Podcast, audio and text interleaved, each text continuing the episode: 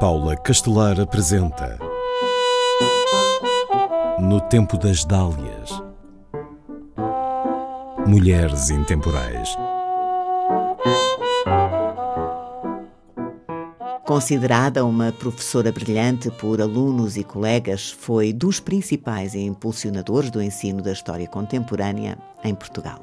Sacuntala de Miranda nasce em Ponta Delgada, nos Açores, em 1934. É filha de um indiano, de Goa, e de uma açoriana. Aos quatro anos vai com os pais para Goa, mas acaba por regressar aos Açores ainda há tempo de ali fazer os seus primeiros estudos. Quando chega o momento de ir para a universidade, ruma a Lisboa, onde se licencia em Ciências Histórico-Filosóficas pela Faculdade de Letras de Lisboa. Durante esse período em que é estudante universitária, integra o Movimento para a Paz e o Movimento de Unidade Democrática Juvenil. Faz também amigos entre os militantes de movimentos pró-independência das colónias e torna-se militante do PCP, mas afastar-se-á depois do partido.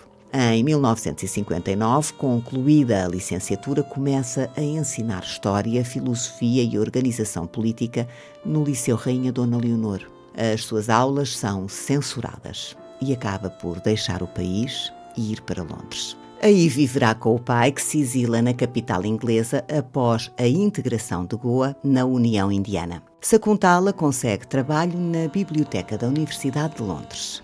Em 1964 e 1965, reside em Argel, onde existe um importante núcleo do movimento de resistência contra a ditadura portuguesa. Mesmo fora do seu país, Sakuntala mantém-se ativa no sentido de ajudar a derrubar o regime do Estado Novo. Torna a Londres, onde arranja emprego como professora do ensino secundário. Durante a Primavera Marcelista, em 1970, volta a residir em Lisboa, mas será uma estadia breve, na qual chega a trabalhar num estudo pedido pelo governo. No ano seguinte, está novamente em Londres. Daí a dois anos licencia-se em Sociologia pela Universidade de Londres. Regressa a Portugal no ano a seguir à Revolução dos Cravos. Durante três anos, trabalha no Centro de Investigação Pedagógica da Fundação Calouste Gulbenkian. Torna a estudar. Em 1988, apresenta a tese de doutoramento O Declínio da Supremacia Britânica em Portugal, 1890-1939, na Faculdade de Ciências Sociais e Humanas da Universidade Nova de Lisboa. Na mesma faculdade, integra o grupo fundador do Departamento de História Contemporânea. Aposenta-se em 1999, mas mantém-se ativa.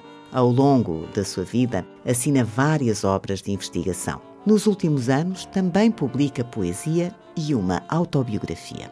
Nunca se afastou das suas convicções. Em Portugal ou no estrangeiro, lutou pela democracia e por sociedades mais justas. Morreu em Cascais em 2008, aos 73 anos, no dia do 60 aniversário da morte de uma das figuras que mais influenciou a sua forma de pensar, Mahatma Gandhi.